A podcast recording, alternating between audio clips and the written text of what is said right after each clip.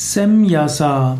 Semyasa, manchmal geschrieben mit J, manchmal mit Y und manchmal auch Shemyasa, also mit H oder auch Samyasa mit A. Und alle Kombinationen sind auch möglich.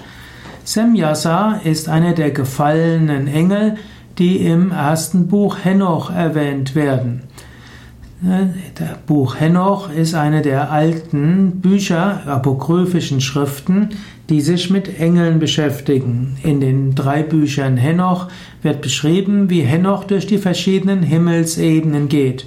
Und dabei beschreibt er die verschiedenen Engelshierarchien und auch die gefallenen Engel. Und zu den gefallenen Engeln gehört dann eben auch Semyasa.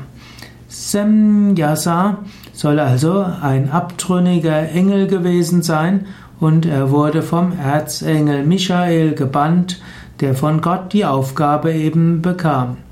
Die Nephilim, eine bestimmte Engelsgruppe, werden durch die Sintflut vernichtet.